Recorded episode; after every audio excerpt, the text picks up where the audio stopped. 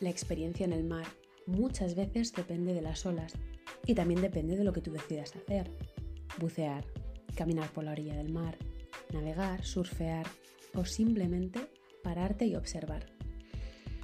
Esto es lo que quiero que hagas en este espacio, en la ola del artista, que te dejes empapar por lo que escuchas para que surjan respuestas, ideas y ojalá ganas de crear. Sabes que ser artista no solo es trabajar, ser artista es un estilo de vida.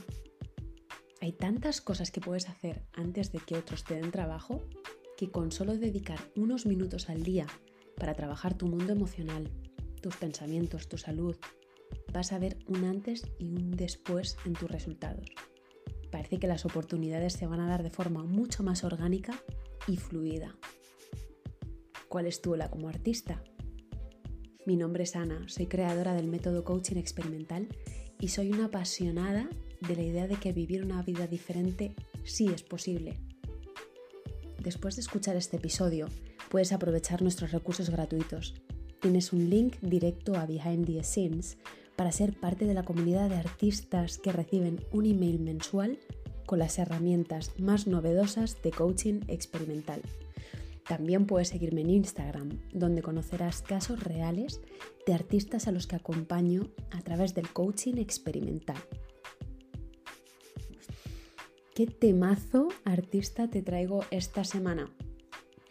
Y la verdad que mm, es una palabra que a mí no me gusta nada utilizar y mm, utilizo ya por necesidad porque está súper de moda. Parece que está más de moda que Tinder, Bumble o las redes sociales para ligar. Esta palabra es la procrastinación, que además, fíjate para pronunciar esta palabra. Y mm, a mí me gusta definirlo como dejar para después, sea lo que sea. Procrastinar, dejar para después, sea lo que sea, incluso a ti mismo o a ti misma. Hoy te voy a dar algunos eh, indicadores para que puedas identificar qué tipo de procrastinador o procrastinadora eres, porque no todo el mundo lo hace de la misma manera y sobre todo por los mismos motivos. Y esto es muy importante.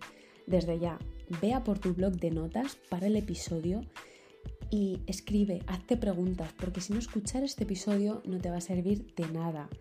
Si estás por ahí con tu teléfono, abre unas notas del móvil y escribe, porque este episodio te puede revolucionar, te puede cambiar. Vamos allá. Parece que cuando digo que mi problema es procrastinar, hay algo que se alivia y parece que es que ya no tengo la responsabilidad, porque como es algo que le pasa a todo el mundo, pues ya no es algo tan importante. Pues sí que lo es.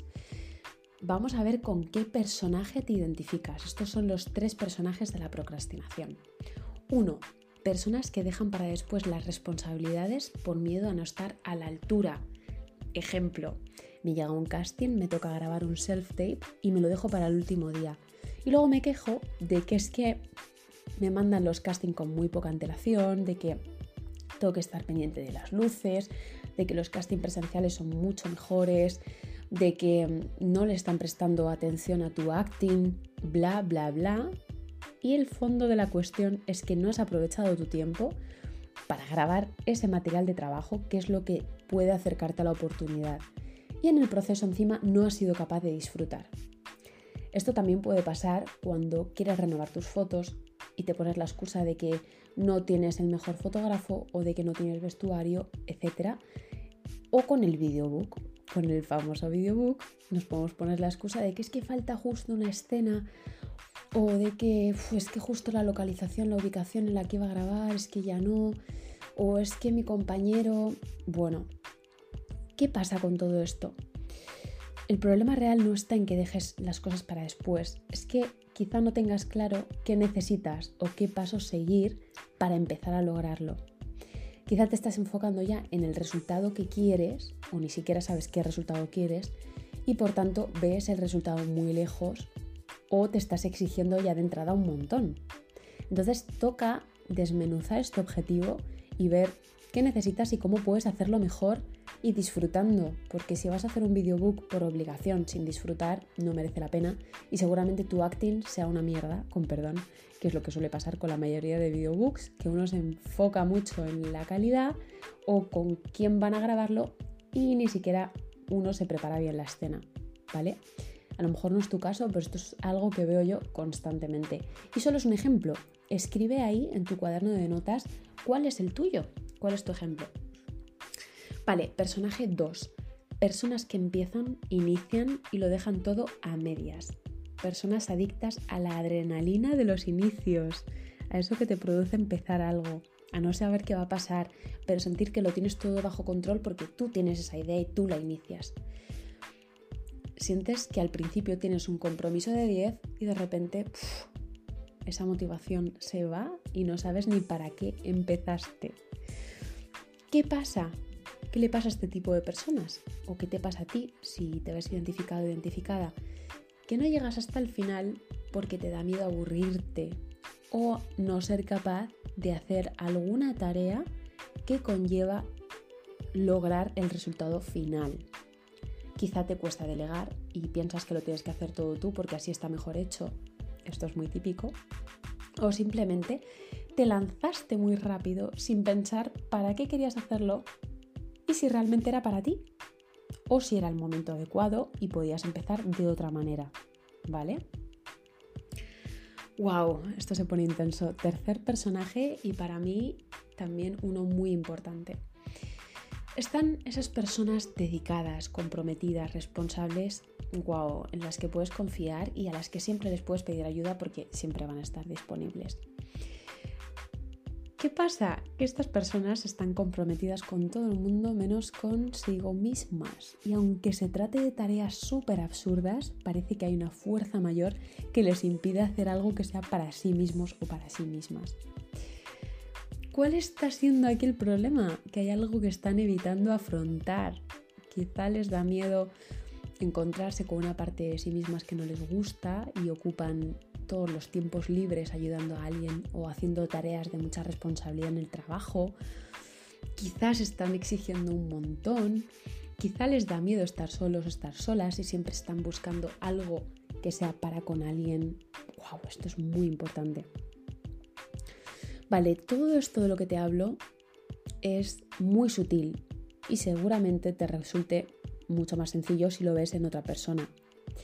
Pero si ya has localizado cuál es tu tendencia, te doy la enhorabuena porque esto no es nada fácil y es el primer paso para dejar de echarle la culpa a la moda de la procrastinación y darte cuenta, enfocarte en lo que estás evitando por miedo a no controlarlo, por miedo a cagarla, por miedo a ser otra persona y que el resto no te reconozca.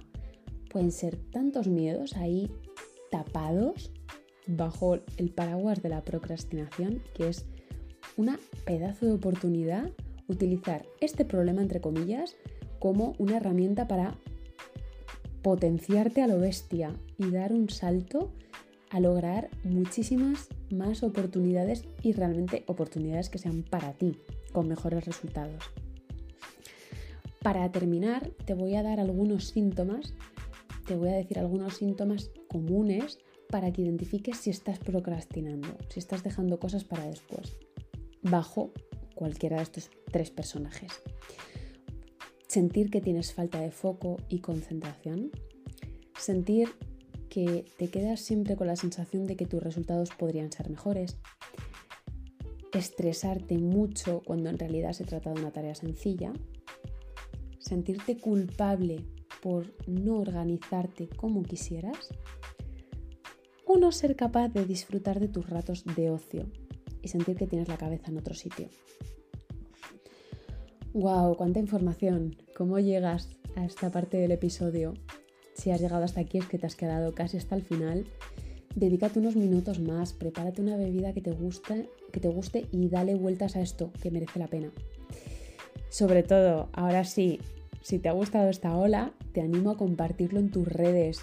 Copia tu frase favorita, compártelo en stories y etiquétame a Coaching con Ana. Te juro que vas a inspirar un montón a tus colegas artistas. También, si has detectado que hay algo que te frena, le has podido poner nombre y sabes que te está generando mucho ruido en este momento, puedes reservar tu sesión de coaching experimental, que además tienes un gran descuento por venir aquí a través del podcast. También déjanos una review o unas estrellitas si puedes, por favor. Esto te lo agradezco muchísimo. Cuantas más personas escuchen este podcast, más artistas conscientes vamos a seguir em, contagiando o detectando por el camino. Me encanta conectar con artistas conscientes, artistas que en su día a día se incluyen a sí mismos y también piensan en, en su bienestar, no solo en la ambición de lograr cosas. Antes de irme, como te digo siempre, cuestiona lo impuesto, dedícale a tus, a tus decisiones una reflexión sincera y sé coherente con tu yo artista. Nos vemos por ahí. Gracias por estar tan cerca.